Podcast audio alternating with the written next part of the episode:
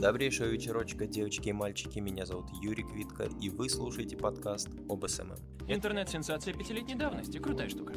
Этот выпуск я записываю специально для всех граждан Российской Федерации, которые думают о том, как бы запустить рекламу в запрещенных на территориях страны социальных сетях. Возможно ли это? No, God!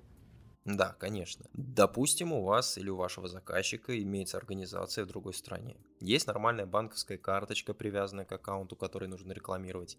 А вы гражданин Российской Федерации, который имеет доступ к этому аккаунту, к VPN-сервису и находится, например, в Саранске. Тогда вы можете настроить и запускать рекламу. No, God, please, no! No! No! Есть две проблемы, которые удержат вас от этого деяния. Это то, что аккаунт могут заблокировать, естественно.